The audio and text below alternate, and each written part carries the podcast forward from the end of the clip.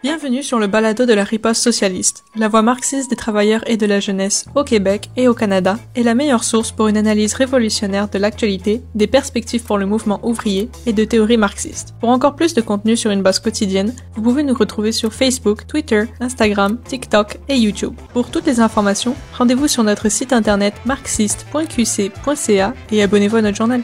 L'année 2022 marque les 50 ans de l'un des événements les plus importants, mais aussi l'un des moins bien connus de l'histoire du Québec, la grève générale de 1972. Après avoir publié des manifestes dénonçant le capitalisme et l'État bourgeois québécois, les trois grandes centrales syndicales de l'époque, la CSN, la FTQ et la CEQ, déclenchent la grève. En mai, après l'emprisonnement des trois leaders syndicaux, le mouvement s'étend à la classe ouvrière partout au Québec et prend les proportions d'une grève générale révolutionnaire. Occupation, blocage, prise de contrôle de postes de radio. 1972 est la plus grande grève de l'histoire du Québec et a été une occasion manquée pour la classe ouvrière de prendre le pouvoir. À l'heure de la pire crise de l'histoire du capitalisme, il faut tirer les leçons de ces événements afin que le prochain soulèvement des travailleurs soit victorieux. Il est temps que la classe ouvrière québécoise retrouve ses traditions révolutionnaires. Une présentation par Simon Berger. En tant que révolutionnaire au Québec, euh, un des, des arguments que j'entends le plus souvent, c'est que mes idées sont, sont bonnes, c'est une bonne idée, mais c'est utopique. Euh, ça n'arrivera pas.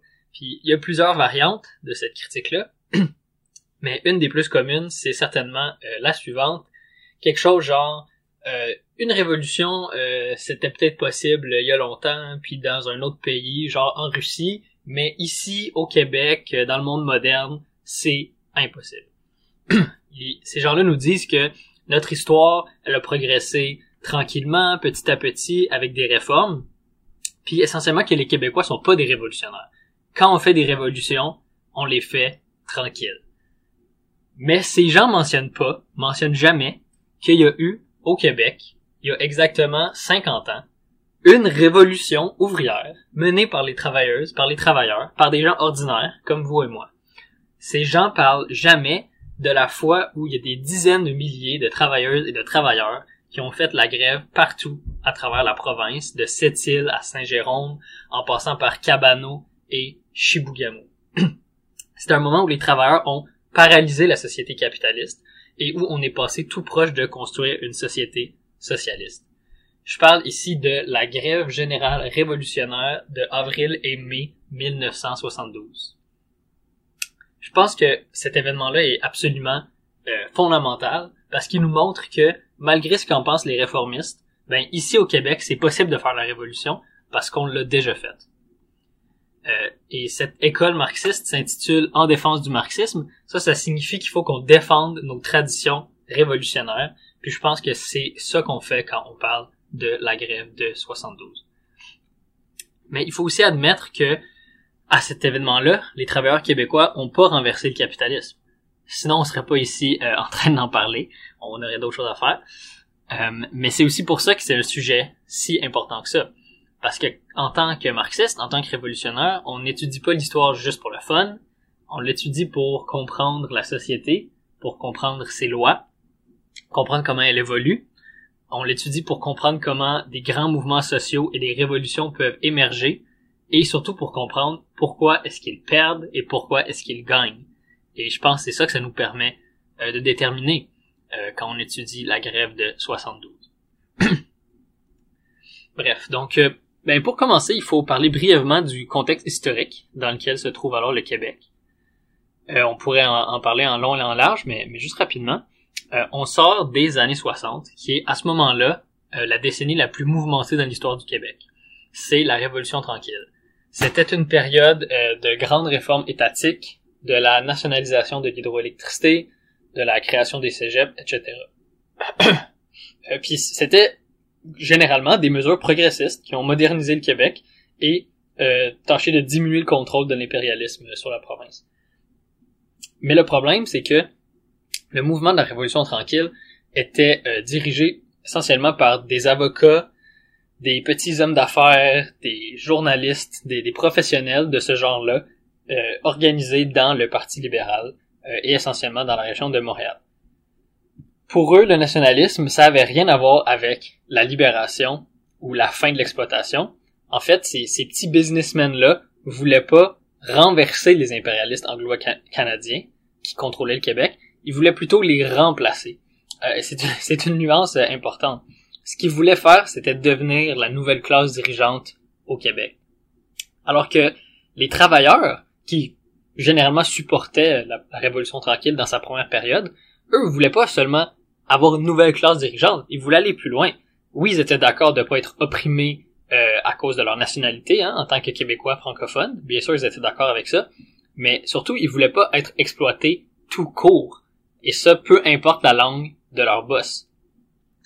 Le révolutionnaire Charles Gagnon a dit que à ce moment-là, au Québec, il y a toujours des pauvres, même s'ils peuvent acheter leur guenille en français. Je pense que ça euh, résume bien c'était quoi la situation. En réalité, sur la question sociale, sur la question des inégalités, sur la question de classe, la Révolution tranquille n'avait pas encore rien réglé. Et donc, vers la fin des années 60, le, processus que, qu'était la Révolution tranquille va se transformer, va comme se radicaliser. C'est plus juste une question de libération nationale, c'est pas une lutte nationaliste à ce moment-là, comme, comme on l'apprend aujourd'hui. C'était devenu une lutte de classe avant tout. D'un côté, il y avait la classe ouvrière québécoise, qui a des positions de plus en plus radicales, et de l'autre, la nouvelle bourgeoisie québécoise, qui s'entendait maintenant très bien avec les capitalistes étrangers quand il était question de réprimer les travailleurs. à ce moment-là, là, si on s'intéresse aux camps euh, ouvriers, à ce moment-là au Québec, il y a trois grandes centrales syndicales. La CSN, la FTQ et la CEQ. La CSN est dirigée par Marcel Pépin euh, et c'était euh, la plus à gauche des trois grandes organisations, des trois centrales. C'était probablement la plus à gauche de toutes les organisations de masse des travailleurs en Amérique du Nord, honnêtement. Et ça, c'est intéressant parce que avant 1960, la CSN, c'était un syndicat catholique et conservateur, euh, la CTCC. Euh, mais ça, elle s'était euh, laïcisée et elle avait été euh, poussée vers la gauche. Donc ça nous montre que sous la pression de la lutte des classes, les choses peuvent changer très vite en politique. Euh, D'ailleurs, c'est dans la CSN qu'il y avait le fameux syndicaliste socialiste Michel Chartrand. On va en reparler tantôt. Sinon, il y avait aussi la FTQ, la Fédération des travailleurs du Québec, qui était dirigée par Louis Laberge. C'était une centrale beaucoup plus modérée que la CSN, mais quand même social-démocrate. Et il y avait la CEQ, la centrale de l'éducation du Québec, le syndicat des enseignants, euh, et son président, Yvon Charbonneau, était un socialiste assumé. Euh, et à l'époque, en 71 et en 72, les trois grandes centrales syndicales vont publier des documents vraiment importants, des manifestes. Euh, le celui de la CEQ va s'a- va s'appeler l'école au service de la classe dominante. Le titre est assez évocateur. Celui de la FTQ va publier un texte euh, qui s'intitule L'État rouage de notre exploitation. Ça aussi, je pense, ça vous donner une bonne idée du contenu. Puis dans le fond, ce qu'on voit dans ces documents-là, à différents degrés, c'est que le mouvement syndical perd progressivement ses illusions nationalistes et évolue vers des positions euh, révolutionnaires euh, et socialistes. Pas toujours de façon admise, mais quand même, c'était vraiment ça la direction que prenait le mouvement ouvrier à cette époque-là. Puis non seulement ces manifestes-là étaient très radicaux, euh, en appelaient à lutter contre la classe dominante, contre l'État bourgeois, etc., mais ils étaient vastement distribués et ont été très populaires. Puis euh, clairement, le meilleur des manifestes, c'était celui de la CSN. C'est le fameux texte Ne comptons que sur nos propres moyens. Euh, c'est un texte qu'on a republié à la riposte. Euh, et c'est un document essentiel à lire pour les marxistes québécois, selon moi, et, canadiens. Euh, dans ce texte-là, la CSN analyse, chiffre à l'appui, à quel point l'économie québécoise était contrôlée par le capital américain euh, et que le nationalisme des, de ces nouveaux bourgeois québécois avait été un mirage, qu'ils avaient rien réglé. Et donc, un État québécois capitaliste, même indépendant, ne réglerait rien. Donc, le manifeste appelle ouvertement à l'instauration d'un socialisme démocratique au Québec. Puis, pour vrai, c'était vraiment ça l'enjeu véritable à l'époque. On en était rendu, dans le mouvement ouvrier, à se poser la question, quel genre de société on veut? Est-ce qu'on veut une société menée par la recherche du profit? Ou bien une société nouvelle, une société qui comblerait les besoins de la population, une société où il n'y aurait pas d'inégalité, pas d'exploitation, pas d'oppression? C'était ça le combat du mouvement ouvrier qui se préparait à l'aube de 1972. Fait que maintenant, on peut commencer la, suite des événements qui ont mené à la révolution de 72. Il y a une lutte particulière, le lockout de la presse de 1971, qui va être un véritable tournant, et ça va mener à la création du Front commun. C'est une lutte qui oppose euh, la direction du journal La Presse à ses employés, qui sont principalement des typographes. En passant, à l'époque, la presse appartenait à Power Corporation, la compagnie du milliardaire Paul Desmarais, euh, qui était vraiment haï dans le mouvement ouvrier. Ça représentait vraiment cette nouvelle bourgeoisie québécoise qui avait grimpé euh, l'échelle de, la richesse très rapidement et qui avait arrêté de faire semblant d'avoir les intérêts de la population à cœur. Euh, donc sans entrer dans les détails, c'est un lockout qui va durer très longtemps, ça va durer plusieurs mois et la direction avait clairement aucune envie de négocier, veut juste intimider leur syndicat. Alors le reste du mouvement syndical va organiser une manifestation de solidarité le 29 octobre 71. Euh, J'ai pas le temps de raconter tous les détails de la manif, mais ce qui est clair, c'est que les travailleurs vont rencontrer la répression de l'État bourgeois sous la forme de la police de Montréal ce soir-là. Euh, il va y avoir des milliers de policiers et ils vont charger violemment la foule. Il y aura plus de 200 blessés. Euh, il va même y avoir une victime, Michel Gauthier. Euh, malheureusement, elle va mourir d'asphyxie. Elle a fait une crise d'asthme pendant la charge des policiers. Mais dans le chaos de, justement de cette charge et, des matraques, elle n'a pas reçu les soins dont elle avait besoin et elle en est morte. Euh, les syndicats sont absolument scandalisés par l'ampleur de la brutalité policière. Ils vont dire que ce qu'ils ont vu, c'était pas des policiers anti-émeute, mais une émeute de la police. Euh, encore pire, le maire de l'époque, le maire de Montréal, Jean Drapeau, va déclarer que Michel Gauthier euh, n'a pas été euh, tué. Il a dit quelque chose comme il n'y avait pas, il n'y a pas eu de mort à la manifestation hier. Michel Gauthier aurait pu mourir aussi bien dans la parade du Père Noël. C'est une, c'est d'une hypocrisie remarquable. et les syndicats vont être outrés, scandalisés par ces propos-là. ça va juste rajouter à la colère des travailleurs. les travailleurs venaient d'apprendre par expérience ce que les marxistes disent de façon abstraite, c'est-à-dire que l'État qu'il soit provincial, fédéral ou même municipal, avec son gouvernement, sa police, etc., l'État est là avant tout pour protéger la classe dominante. Dans ce cas-ci, c'était Power Corporation et leurs amis. Et donc, le mouvement syndical va décider que c'est le temps de s'unir pour de vrai pour lutter contre l'État québécois. Euh, et ça, tu peux pas le faire isolé. Donc, il fallait se rassembler. Alors, ils appellent à un grand rassemblement quelques jours seulement après la manif, le 2 novembre 1971. C'est au Forum de Montréal. Et c'est dans ce grand rassemblement-là que va être officiellement créé le Front commun intersyndical.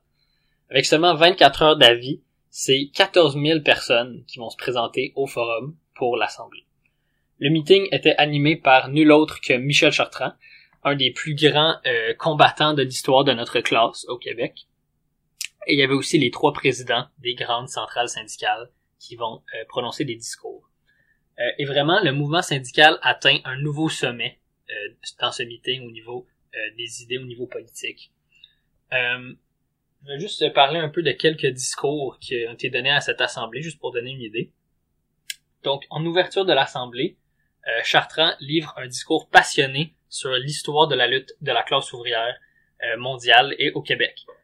Il va mentionner une liste de luttes importantes de la classe ouvrière qui va du 19e siècle en France jusqu'à la lutte des mineurs en Angleterre, puis toutes les luttes importantes à son époque au Québec.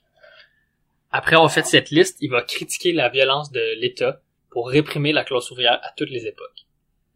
En conclusion de son discours, il dit, et je cite, Tout le long de l'industrialisation, tout le long du capitalisme, toute cette voie-là est jonchée des cadavres de travailleurs, de travailleuses puis d'enfants.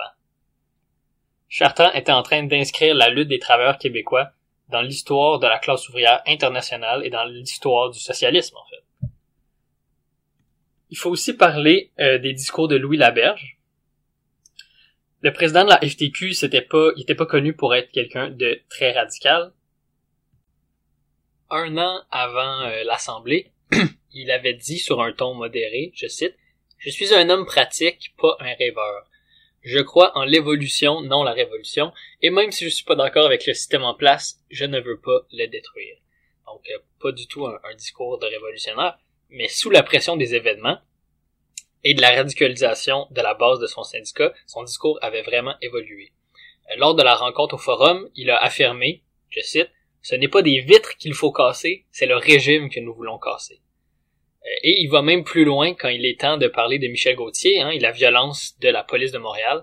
Il a dit Nous avons donné un avertissement sérieux aux bien nantis, au pouvoir, au gouvernement contrôlé par la grosse entreprise, que nous étions écœurés, et que cette première victime serait peut-être suivie d'autres, mais qu'à l'avenir, les victimes ne seraient pas rien que de notre bord. Fin de la citation. Euh, donc on voit la radicalisation de son discours assez clairement. Puis il va y avoir toute une série de discours comme ça qui s'attaquent à l'État, qui appellent à détruire le capitalisme, etc., etc. Après le lockout de la presse, il y a vraiment quelque chose qui a profondément changé dans le, le mouvement ouvrier québécois. Les réformistes d'hier déclaraient maintenant ouvertement qu'il fallait changer le régime socio-économique du Québec, et c'est dans cette ambiance radicale socialiste que les centrales votent pour former officiellement le Front commun intersyndical. Et on peut dire qu'ils étaient fin prêts à la grande bataille qui les attendait quelques mois plus tard, en avril 1972. Parce qu'à partir du début 72, c'est euh, les négociations pour la convention collective des employés du secteur public. Il y a 210 000 employés qui sont qui font face au gouvernement libéral de Robert Bourassa. Mais il faut insister que l'enjeu était plus grand que seulement les conditions des travailleurs du secteur public. Ce qui allait se passer concernait toute la classe ouvrière de la province. Euh, pour les négociations, le Front commun avait plusieurs demandes très audacieuses, mais une demande en particulier euh, vaut la peine d'être mentionnée. C'est leur demande centrale, c'était celle d'un salaire de 100 dollars par semaine pour tous les employés du secteur public. Le 100 dollars par semaine avait pas été choisi arbitrairement. Ça représentait à l'époque le seuil de la pauvreté pour une famille de deux enfants, euh, comme l'avait euh, estimé une commission gouvernementale. Ils avaient, les, syndicats avouaient que le but de cette demande-là, c'était de remettre en question la façon de rémunérer les travailleurs sous le capitalisme. Parce que dans le capitalisme, les salaires dépendent pas des besoins des gens. Les salaires dépendent de la capacité des patrons à faire du profit. Mais ici, les syndiqués cherchaient à assurer une vie décente à tout le monde en premier lieu et ensuite d'organiser la société autour de ça. C'était ça la signification de la revendication du 100 dollars par semaine. Mais évidemment, le gouvernement avait aucune intention d'accepter cette demande, ni les autres demandes du front. Il disait qu'ils n'avaient pas assez d'argent. Euh, et pourtant, les études des militants syndicaux montraient qu'il existait des profits énormes qui étaient faits dans la province, mais qu'ils allaient dans les poches de seulement une poignée de gens. Donc bref, ni le gouvernement, ni les syndiqués veulent reculer. Le gouvernement sait que d'accepter cette revendication du 100 dollars euh, par semaine créerait une pression sur euh, tout le secteur privé. Euh, et évidemment, le secteur privé ne veut pas que ça arrive. Et de l'autre côté, les syndicats veulent une meilleure vie pour les travailleurs, ils ne veulent pas reculer sur leurs demandes. Et donc, il y a une impasse dans les négociations après quelques semaines. Le gouvernement négocie pas sérieusement. Les syndicats doivent faire monter la pression. Et donc, ils passent à la grève. Il va y avoir une première euh, journée de grève le 28 mars, mais ça fait pas plus avancer les négos. Donc le Front commun passe à une autre étape. Il vote pour une grève illimitée, euh, à commencer par le 11 avril. Mais dès le début de cette grève, dès, les premiers jours, le gouvernement va répliquer avec des injonctions qui visent euh, surtout les employés des hôpitaux. Euh, officiellement, la raison d'être de ces injonctions-là, c'est pour protéger les services essentiels. Mais les tribunaux vont exiger que tous les travailleurs des hôpitaux retournent au travail à plein temps, peu importe leur tâche. Fait que, ce soit vraiment essentiel ou non. Donc essentiellement, ça revenait à leur enlever le droit de grève. Les dirigeants du Front commun, avec raison, estiment que c'est complètement malhonnête, que ces injonctions-là sont inacceptables, et donc ils vont encourager les travailleurs à continuer la grève malgré l'injonction. Et honnêtement, c'est tout à leur honneur de ne pas reculer dès la première menace de l'État, de d'oser défier euh, des mesures judiciaires ou, tu sais, aujourd'hui on voit les lois spéciales, des choses comme ça. Mais bref, euh, dans 20 différents euh, établissements hospitaliers, la grève va se poursuivre et les travailleurs vont offrir les services essentiels, mais ils vont décider eux-mêmes ce qui est essentiel et ce qui ne l'est pas. Donc la grève se poursuit comme ça pendant plusieurs jours euh, la pression monte sur le gouvernement, quand même 200 000 travailleurs en grève, euh, c'est intense. Euh, et tout au long de la grève, la dimension politique du mouvement devient de plus en plus claire pour les travailleurs. Ce n'est pas juste une question de conditions de travail. Par exemple, il y a un greffier qui est en grève, qui se fait interviewer sur un piquet, et il explique à un journaliste, le gouvernement ne nous représente pas, il représente Bay Street, la rue Saint-James, Wall Street, mais pas nous. Euh, et je pense qu'il avait raison, et le gouvernement lui a donné rapidement raison. Parce que après neuf jours de grève, euh, le gouvernement Bourassa passe euh, à, l'attaque. On est rendu le 19 avril à ce moment-là. Il y a 13 travailleurs d'hôpitaux qui vont être arrêtés et amenés en cours pour avoir défié les injonctions. Puis dans les jours suivants, les arrestations se poursuivent. Il y a un total de 103 travailleurs qui reçoivent des amendes qui totalisent un demi-million de dollars en, en dollars de 72 et ils reçoivent des peines de prison qui totalisent 24 ans. Les dirigeants du Front commun sont furieux. Euh, des grèves illégales, il y en a déjà eu dans les années précédentes, par exemple la grève des policiers à la fin des années 60, mais le gouvernement avait jamais répondu aussi sévèrement. En plus, les sentences touchaient principalement des délégués syndicaux non payés, euh, et souvent les employés les plus pauvres, hein, par exemple les employés d'hôpitaux. C'est vraiment un double standard. Louis Laberge de la euh, FTQ dénonce ce double standard. Il va dire, que je cite, Y a-t-il déjà eu une seule maudite compagnie, une compagnie qui empoisonne notre eau, qui pollue notre environnement, qui a déjà reçu des amendes de 50 000 piastres? Mais ce juge libéral n'a pas hésité une seconde à donner une amende de 50 000 piastres à un syndicat de 700-800 membres. Il n'y a jamais une maudite compagnie qui a reçu une aussi grosse amende au Québec. Fait qu'on voit euh, l'atmosphère, clairement une confrontation se prépare. Et malgré euh, ces amendes, malgré ces emprisonnements, les syndicats ne reculent pas sur leurs demandes. Ils continuent à demander le 100 dollars par semaine et d'autres choses. Alors le gouvernement passe à une nouvelle offensive. Il sort l'artillerie lourde pour mettre fin à la grève, la loi 19. Euh, la loi 19 est votée le 20 avril et rentre donc en action le 21 avril. c'est une loi de retour au travail, une loi spéciale, qui est absolument vicieuse. Elle fait pas juste forcer certains travailleurs à retourner au travail, comme c'est le cas habituellement, mais elle suspend aussi le droit de grève des syndicats du Front commun euh, et d'autres droits jusqu'en juin 1974. Et ça, c'est deux ans de, qui n'ont pas le droit de faire la grève ou, d'autres actions. Euh, en pratique, les syndicats devenaient interdits, en fait. Et Louis Laberge était vraiment enragé. Il va dire que cette loi était comparable à l'attitude des régimes fascistes face aux syndicats. Euh, c'est quand même assez intense. Et honnêtement, la loi était vraiment sévère, tellement que il commence à y avoir des dissensions à l'intérieur du Parti libéral entre l'aile dure et l'aile plus conciliatrice. Euh, par exemple, le ministre du Travail, Jean Cournoyer, euh, il va avouer dans une conversation privée qu'il trouvait que le gouvernement allait trop loin et selon lui, une telle loi allait provoquer des désordres sérieux.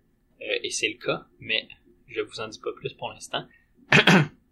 Ça, c'est vraiment un moment critique parce que c'est tout le mouvement syndical qui est attaqué par la loi 19. Le Front commun doit décider s'il reste en grève ou s'il défie la, s'il respecte la loi. donc, ils, ils, organisent un vote pendant la journée du 21 avril.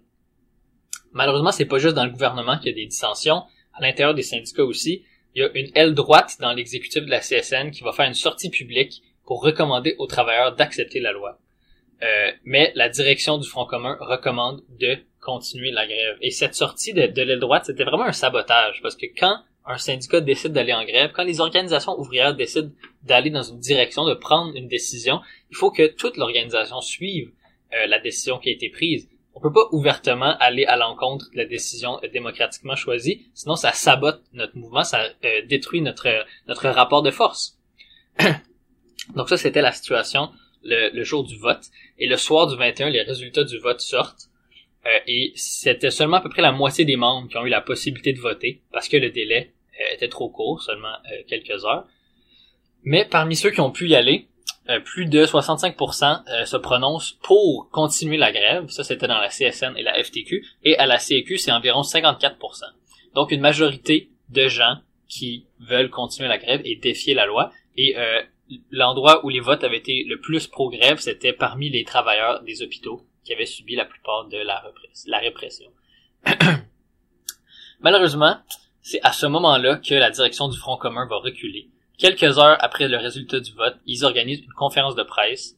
Les leaders arrivent, la mine basse, Louis Laverge a même des traces de larmes sur ses joues, et les trois dirigeants expliquent que le résultat du vote est pas concluant, pas assez de gens ont voté selon eux, et que tout le monde doit retourner au travail, euh, ce qui est arrivé, c'est que la pression du gouvernement, à travers la loi, et de la droite à l'intérieur du syndicat a eu raison des dirigeants du Front commun.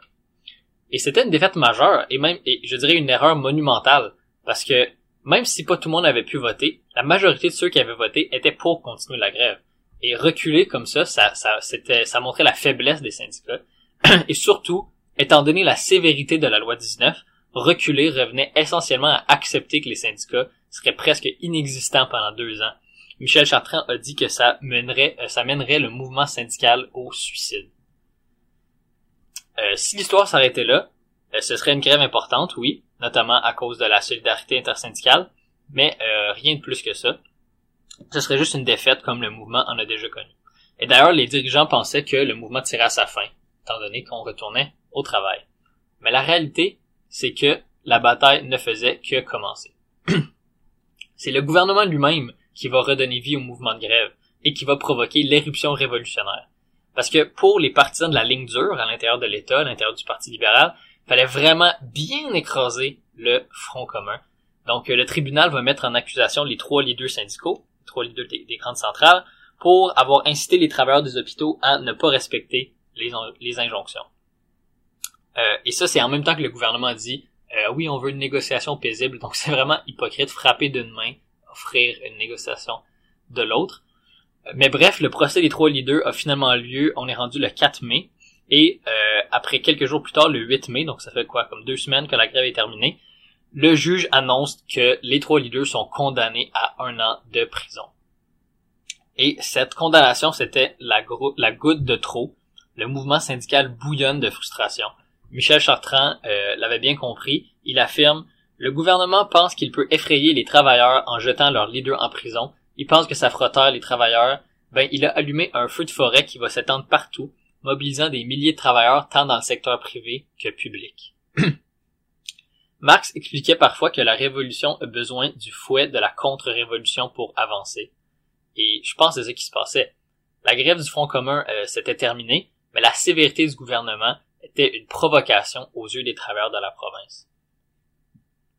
Donc le lendemain de la condamnation, le 9 mai, les trois leaders se rassemblent devant les bureaux de la CSN à Montréal, avec euh, quelques centaines de sympathisants font quelques discours, puis ils se mettent en route vers Québec, vers la prison d'Orsainville où ils vont être emprisonnés. Et c'est ce jour-là, le 9 mai, que le soulèvement commence. D'abord, plus doucement, parce que pendant euh, que le convoi est en route vers Québec, des manifestations et des débrayages de solidarité éclatent. À 11 heures du matin, c'est les débardeurs du port à Montréal, Trois-Rivières et Québec. Des travailleurs qui d'ailleurs faisaient pas partie du Front commun, donc c'est vraiment en solidarité. À midi, 5000 professeurs de Joliette, Gaspé, Chicoutimi, Sorel, Mont-Laurier, de Mille-Îles et de l'Estrie aussi se joignent à la contestation. Des travailleurs du SCFP, euh, d'autres travailleurs syndiqués rejoignent euh, la contestation en solidarité. les dirigeants syndicaux arrivent au Palais de justice de Québec vers 14 heures. Quelques manifestations, mais ça se termine comme ça. Le reste de la journée est sans encombre. Donc, dans les radios de droite, les commandateurs jubilent le soir venu, ils disent que oui, il y a eu des manifs et tout, mais, mais c'était pas sérieux. Ils pensent que c'est fini. Mais ils se trompent, parce que le soir même, le soir du 9 mai, à Sept-Îles, très loin sur la côte nord, il y a une manifestation de quelques centaines de travailleurs militants devant le palais de justice de cette île. Ils sont absolument furieux de l'emprisonnement des leaders syndicaux et la manif va être euh, violemment réprimée. Il va y avoir une bataille avec la police. Et pendant la nuit et le lendemain matin, euh, en réponse à cette manif, en réponse à la répression policière, des dizaines de locaux syndicaux de cette île vont déclarer une grève.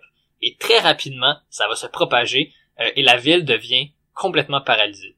Il y a des nouvelles batailles avec la police qui éclatent dans la journée du 10, mais les travailleurs sont beaucoup plus nombreux que les policiers. Et donc, en après-midi, le 10 mai, les policiers vont abandonner le contrôle de la ville euh, aux travailleurs et ils vont se réfugier dans le palais de justice. Les grévistes vont par la suite euh, entrer dans les locaux de la radio, vont s'emparer de la station de radio au nom des travailleurs du Québec. Et sur les ondes, ils vont appeler d'autres travailleurs dans la province à se soulever euh, comme eux. les travailleurs venaient de paralyser puis de prendre contrôle de la ville de façon presque entièrement spontanée.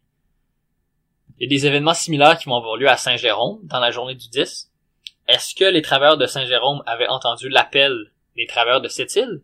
ou est-ce que c'était plutôt des militants qui s'étaient soulevés en solidarité, euh, eux aussi spontanément? C'est dur à dire. Mais dans tous les cas, 400 euh, travailleurs de l'usine Regent, en plus des conducteurs d'autobus, des métallurgistes de la Secor, des profs, des cols blancs, vont tous faire la grève. Euh, et dans leur cas, c'est les travailleurs de la station radio, les travailleurs syndiqués dans la station de radio qui vont aussi faire la grève, ils vont les rejoindre et ils vont leur donner le contrôle de la radio. Ils vont donner le contrôle au comité de grève.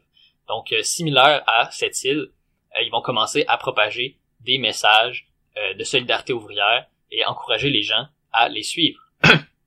et vraiment, à partir de ce moment-là, le mouvement se propage comme une traînée de poudre. jeudi le 11 mai, donc deux jours après l'emprisonnement des leaders, c'est 80 000 travailleurs qui sont en grève partout dans la province. C'est énorme. Les grèves et les manifs se poursuivent à Sept-Îles et Saint-Jérôme, bien sûr, mais aussi euh, dans les mines de Thetford Mines et Asbestos, euh, les barrages de la Manicouagan et des usines partout à travers la province. Tout ce monde-là sont en arrêt de travail. Et toutes ces grèves, sauf euh, une exception à Montréal, toutes ces grèves sont illégales. Donc c'est assez significatif.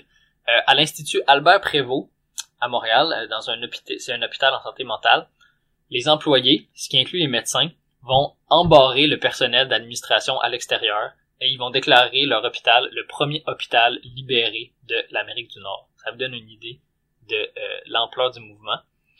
Euh, dans les bureaux de la CSN et de la FTQ à Montréal, les militants chantent la Marseillaise et l'Internationale. Euh, et le lendemain, vendredi, donc le 12 mai, il y a encore plus de travailleurs en grève. Il y en a tellement, il y a tellement de lieux où le travail s'est arrêté que les médias sont même pas capables de faire le décompte. Euh, et en plus des grèves qui continuent à se multiplier, t'as les groupes populaires qui vont rejoindre les travailleurs sur des piquets de grève et dans des manifestations. Donc il faut insister que ce qui se passait était absolument incroyable. Des dizaines de milliers de travailleurs avaient complètement paralysé le Québec de façon essentiellement spontanée. Euh, et il y a une, une anecdote qui montre la profondeur du mouvement et sa signification dans les yeux des travailleurs. C'est le vendredi 12 mai 1972, donc vraiment à l'apogée du mouvement. On est à Sainte-Thérèse, à l'usine de General Motors. Il y a un des boss qui arrive au travail, il arrive en, voiture bien sûr, c'est un boss, euh, et euh, il trouve à sa grande surprise un piquet de grève qui bloque l'entrée. Il ouvre la fenêtre de sa voiture pour demander qu'est-ce qui se passe. Il y a un travailleur qui lui dit Personne rentre, il n'y a pas de travail aujourd'hui. Le boss lui répond Par l'autorité de qui?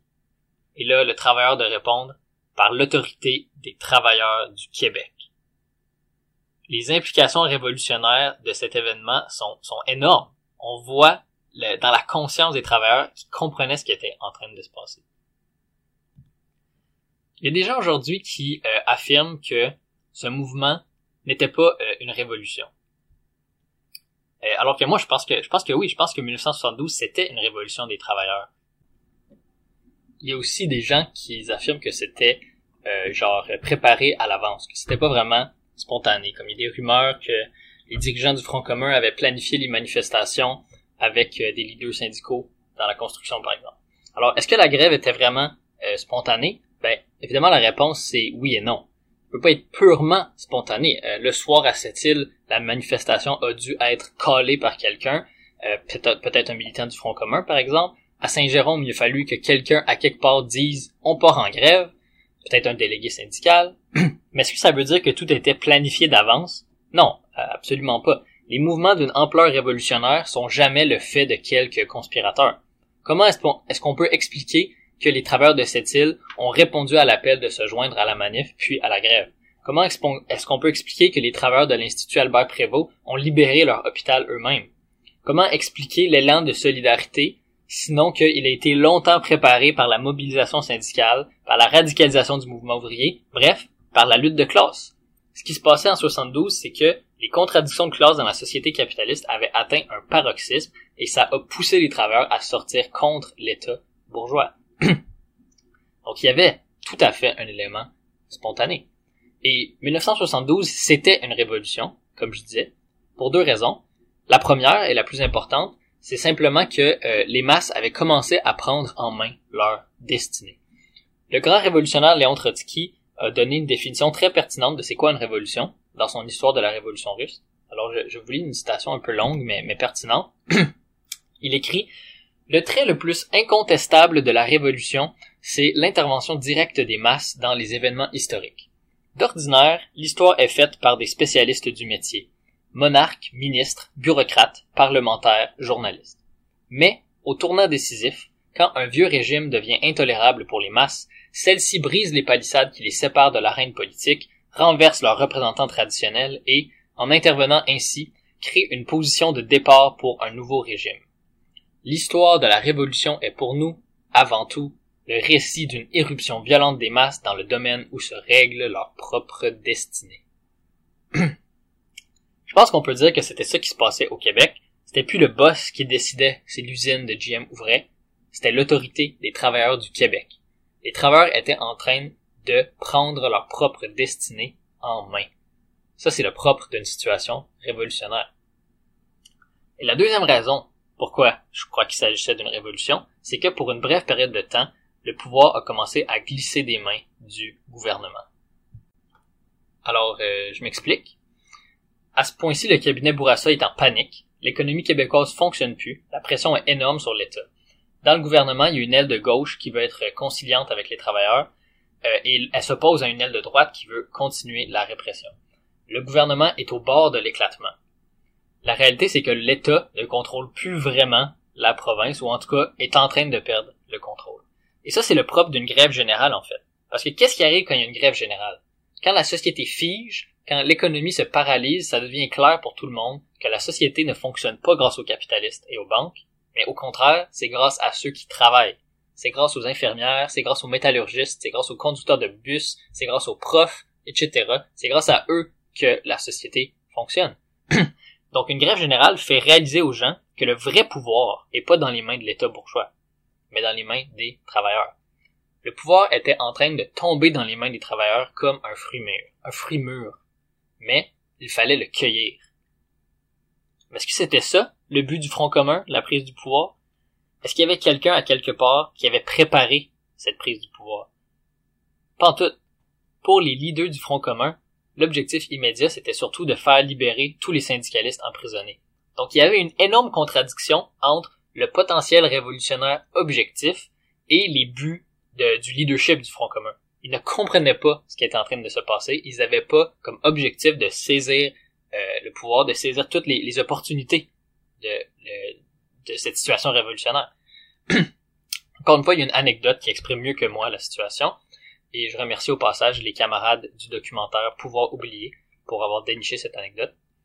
Alors c'est à cette île, les policiers viennent de rentrer à l'intérieur du palais de justice et il y a un travailleur de la construction qui donne un discours enflammé. Il proclame que la ville est sous le contrôle collectif des travailleurs de cette île. Jacques Boucher, un militant du Front commun, est subjugué par son discours euh, il capote. Est avec son camarade Donna Gingras et son camarade Donna lui dit Jacques, c'est incroyable, c'est la révolution. Mais Jacques lui répond de façon lucide. Oui, mais on n'a pas de plan pour la révolution. Comment on va organiser le pouvoir? c'est pas avec la spontanéité qu'on installe un nouveau système démocratique. Ben, Jacques avait compris concrètement ce que les marxistes expliquent. Une grève générale pose la question du pouvoir, mais elle n'y répond pas. Pour y répondre, il faut s'organiser. Il faut avoir un plan. Il faut avoir un programme politique avec une vision de ce que c'est le pouvoir ouvrier, de ce que c'est le socialisme. Autrement dit, il faut avoir préparé une direction politique. Ça prend une organisation, le plus large possible, avec des discussions sur toutes les questions politiques, une organisation unie autour d'un programme révolutionnaire clair qui est capable d'accompagner les travailleurs dans l'organisation d'une nouvelle société. Ça, c'est le rôle d'un parti révolutionnaire, un parti marxiste, comme par exemple le parti bolchevique en Russie en 1917. Mais ce parti n'existait pas au Québec. Oui, il y avait des révolutionnaires qui avaient pensé le créer dans les années 60, mais ils avaient échoué. Par exemple, Charles Gagnon et Pierre Vallière euh, il s'était tourné vers le terrorisme individuel, le FLQ, mais ça n'a pas marché. Où étaient les révolutionnaires québécois en 72? Ils étaient absents. Ils n'étaient pas organisés. Il n'y avait pas de parti pour euh, organiser la prise du pouvoir. Ce qui est certain, c'est qu'on peut pas organiser la prise du pouvoir sur le tas, en plein milieu du mouvement, comme a dit Jacques Boucher, c'est pas avec la spontanéité qu'on installe un nouveau régime démocratique. Maintenant, concrètement, quand je parle de prise du pouvoir, de quoi je parle? Est-ce que je suis en train de dire qu'un petit groupe de révolutionnaires organisés aurait pu entrer au Parlement et déclarer unilatéralement la République socialiste du Québec? Non, ça c'est un coup d'État et ça n'aurait jamais marché, en plus de pas être démocratique. Mais si on regarde ce qui est vraiment arrivé, si on regarde à cette île, ce qui est arrivé, c'est que le comité de grève, qui représentait l'ensemble des travailleurs, a temporairement pris le contrôle de la ville. Des comités comme ça pourraient fixer des plus hauts salaires, organiser la production selon les besoins des gens dans les régions et non des profits, euh, protéger l'environnement, assurer des prix abordables, donner un logement à tout le monde, etc. Les militaires révolutionnaires, ce qu'ils auraient pu faire, c'est aller dans toutes les régions, répéter l'expérience dans plusieurs villes, montrer qu'on peut organiser de tels comités. Ils auraient pu faire l'argument dans toutes les assemblées de grève, dans toutes les manifs, dans chaque communauté, de faire ce que les travailleurs de cette île ont commencé à faire. Puis ensuite, convaincre les travailleurs d'élargir ces comités-là, en faire des conseils permanents de démocratie directe, puis organiser ces conseils au niveau régional, au niveau provincial, dans euh, une prise du pouvoir démocratique des travailleurs. C'est ça le rôle du parti, et c'est ça le pouvoir ouvrier. Malheureusement, ça n'est pas arrivé. Donc, la situation comme ça, euh, avec les implications révolutionnaires, va durer euh, une dizaine de jours. Il faut vraiment saluer l'héroïsme de la classe ouvrière québécoise, qui est sortie comme ça massivement. Mais le mouvement stagne. Les, leaders disent qu'ils veulent une nouvelle société euh, de l'intérieur de la prison, parce qu'ils ont toujours pas fait appel de leur sentence, c'était une tactique. Donc de l'intérieur de la prison, ils disent oui, on est en train de créer une nouvelle société, etc. Mais quoi? Quelle, société? Comment? quel pouvoir va organiser cette société? Qu'est-ce qu'on va changer exactement? Ben, ils n'avaient pas de perspective politique claire. Et sans une perspective politique, rien ne se passe. Une grève générale peut pas durer éternellement sans faire des nouveaux gains. Il faut que le processus continue dans son momentum. Si les travailleurs commencent pas à reprendre la société en main, ben, il faut retourner au travail et la grève se termine. Donc, éventuellement, le gouvernement va se ressaisir et il passe à l'attaque euh, le Parti libéral commence même à créer des milices anti-ouvrières sous le contrôle d'organisateurs du Parti libéral, des genres de groupes policiers slash paramilitaires qui étaient en train de s'organiser. Euh, ils vont aussi organiser des rassemblements avec des travailleurs anti-syndicats. Ils vont piger dans les sections les plus réactionnaires de la classe ouvrière et des euh, gens déclassés pour créer comme une sorte de contre-révolution. Puis en même temps de préparer cette genre de contre-révolution, le gouvernement donne une soi-disant vraie promesse de négociation, entre guillemets bien sûr, euh, et euh, les leaders vont accepter cette proposition de négociation parce que face à la stagnation du mouvement puis la montée de la réaction, ils savent pas vraiment quoi faire d'autre. Donc ils acceptent, ah, c'est une promesse de négociation, super, tout le monde rentrez chez vous. Et c'est la fin du mouvement, c'est la fin de l'opportunité révolutionnaire. Clairement, c'était une grosse erreur. Il aurait fallu poursuivre la grève générale jusqu'au bout, jusqu'à la prise du pouvoir. Mais qu'est-ce qu'ils auraient pu faire d'autre? Sans un parti politique, ils ne pouvaient pas organiser l'aspect politique de la lutte. Ils ne pouvaient pas finir ce qu'ils avaient commencé. Donc, euh, il y a un retour au travail, il y a une reprise des négos, euh, et le mouvement va quand même obtenir des gains importants, notamment euh, le salaire de 100 dollars par semaine. L'État québécois avait eu peur de tout perdre, et donc ils ont accepté de donner des concessions. Euh, mais ils vont pas gagner sur toute la ligne. Malheureusement, il y a certains syndicats qui vont avoir des signatures séparées. Euh, et juste en général, dans le mouvement syndical, euh, il va y avoir un, un recul, il va y avoir des divisions importantes au lendemain de la grève. L'aile droite dans la CSN dont j'avais parlé plus tôt va faire scission, pour former un nouveau syndicat.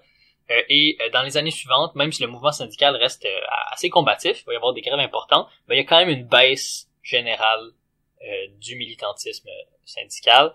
Et éventuellement, euh, dans ce processus historique de la Révolution tranquille dont je parlais au début, ben, ce n'est plus la lutte de classe qui va être à l'avant, c'est l'aspect nationaliste qui va reprendre le dessus. La colère dans la population euh, contre les grands patrons, contre l'impérialisme étranger, va se canaliser à travers le Parti québécois. Et il faut le dire, ça c'était un développement réactionnaire. Essentiellement, le rôle du PQ dans l'histoire québécoise, ça a été de couper l'herbe sous le pied à la classe ouvrière québécoise. C'est euh, de canaliser leur colère en dehors de la lutte de classe. Mais en grande partie, pourquoi ils ont été capables de faire ça, c'est à cause de la défaite de 72. On peut pas comprendre le rôle du Parti québécois sans comprendre la défaite de la grève générale de 72. Bref, l'occasion pour les travailleurs d'abolir le capitalisme au Québec avait été manquée. L'occasion de construire le socialisme avait été manquée. Et pendant 30 ans, le mouvement ouvrier va pas retrouver son aplomb au Québec. Mais aujourd'hui, le balancier a changé de côté. Depuis la crise de 2008, et tous les autres problèmes euh, sociaux qu'il y a eu au Québec depuis, ben, la question sociale, la question de qui doit contrôler la société entre le capital ou le travail est revenue à l'avant-plan. Chez les jeunes, ça va de soi que le système actuel est pas un bon système. Et les idées socialistes sont de plus en plus populaires dans la population. Je crois qu'il y avait un sondage récemment qui disait que 35% euh, des Canadiens euh, répondent à l'affirmation le capitalisme euh, doit être maintenu, que non, le capitalisme doit pas être maintenu. Et seulement 25% croient qu'il doit effectivement être maintenu. Donc il y a une majorité de gens qui sont pas nécessairement en train de défendre le capitalisme et 35% qui sont activement contre ce système. On est vraiment dans une nouvelle euh, phase, mais malheureusement, euh, nos syndicats, contrairement à 72, nos syndicats sont beaucoup moins militants, ils sont dirigés par des bureaucrates la plupart du temps qui sont complètement euh, dans la poche des patronats, ils font du syndicalisme d'affaires. Alors c'est notre tâche de lutter pour les remplacer par des dirigeants militants, des dirigeants socialistes, pour se préparer à la nouvelle confrontation avec l'État bourgeois. 72, c'était un événement incroyable qui nous montre que les travailleuses et travailleurs du Québec peuvent faire une révolution parce qu'ils l'ont déjà fait. Ils n'ont pas réussi à renverser le socialisme, mais on peut apprendre de, cet événement-là et en tirer les leçons. Sa leçon principale, c'est que c'est nécessaire de créer d'avance une direction politique, de créer d'avance un parti révolutionnaire pour se préparer euh, à lutter contre l'État. Les syndicats peuvent pas accomplir la révolution socialiste seuls parce qu'ils sont pas avant tout des organes politiques. Mais construire un parti comme ça, ça va prendre du temps. Donc, il faut commencer tout de suite. C'est pour ça que je vous invite à rejoindre la TMI, à rejoindre la riposte socialiste dès maintenant. 72, c'est la preuve que notre classe a les moyens de renverser le capitalisme. C'est la preuve que quand il y a un mouvement révolutionnaire qui se déclenche, la solidarité, elle est incroyable. C'est certain qu'une éruption comme ça va inévitablement se reproduire quand on regarde l'état de notre système actuel. Mais cette fois, on va être prêt. Cette fois, on va gagner. Merci.